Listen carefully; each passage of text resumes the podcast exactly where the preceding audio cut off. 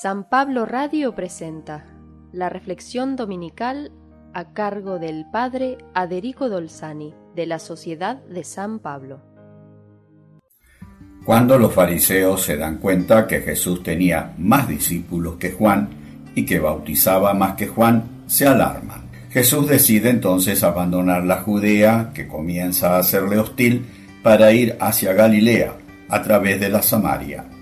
Solo el evangelista Juan nos narra el episodio del encuentro de Jesús con una samaritana de Sicar. Como hecho de crónica presenta varias dificultades. Las mujeres iban a buscar el agua por la mañana o al atardecer, cuando ya no hacía tanta calor. La ciudad de Sicar tenía además dos fuentes dentro de la ciudad y nadie iba al pozo de Jacob, distante casi un kilómetro, donde más bien iban los pastores. Todo esto nos indica que Juan construyó con este episodio una enseñanza de Jesús a sus discípulos y también a nosotros en este tiempo cuaresmal para encontrarnos con Él. Jesús queda solo junto al pozo de Jacob, profundo más de 30 metros y que todavía está en funcionamiento. Es mediodía y se aproxima una samaritana de la que no se da el nombre. Jesús le pide agua, sorprendiéndola con el pedido, porque era judío, y un judío no se rebajaba nunca a pedir algo a los samaritanos, y menos a una mujer. Jesús se muestra el necesitado, como lo hizo también con Saqueo cuando le pide hospedaje. La mujer repregunta, ¿cómo tú, que eres judío, me pides de beber a mí, que soy una samaritana? Jesús le responde, si conocieras el don de Dios y quién te pide de beber, tú le hubieras pedido agua y él te habría dado agua viva. Ella le hace ver a Jesús que no tiene con qué sacar agua del pozo y de dónde podría sacar agua viva. Jesús le explica que el agua del cuerpo nos quita la sed física, pero necesitamos también otra agua para vivir, el agua del amor, la vida, la salud, la felicidad, la serenidad, la paz interior, la familia.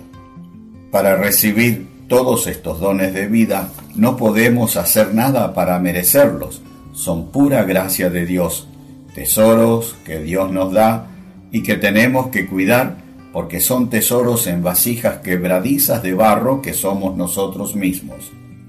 La mujer pide de esa agua divina, pero Jesús a su vez le pide que venga acompañada de su marido.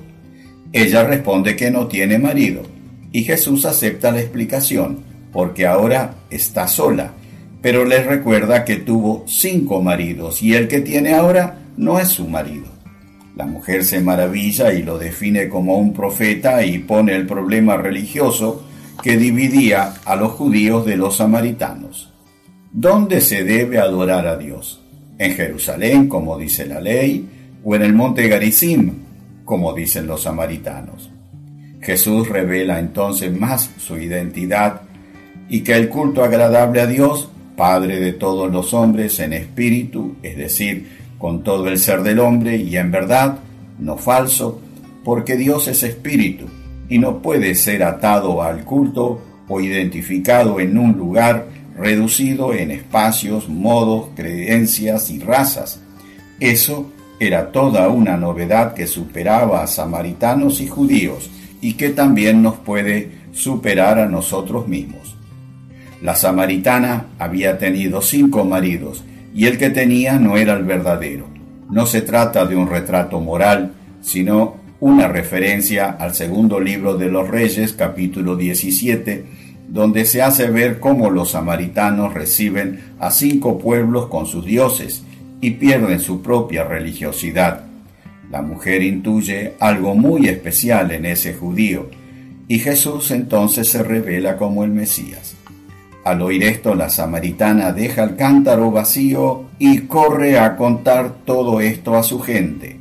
Ella había encontrado un gran profeta, y todos lo encuentran por ella en el camino cuaresmal, también nosotros nos tenemos que detener y ver con qué agua estamos calmando nuestra sed de vida, nuestra sed de amor, de paz, de serenidad, de familia, para encontrarnos con el agua de Jesús, el único que nos puede dar esa agua que realmente calma esa sed humanamente insaciable. Que la buena samaritana que encontró a Jesús nos acompañe ahora en este camino cuaresmal. Que Dios te bendiga en el día del Señor.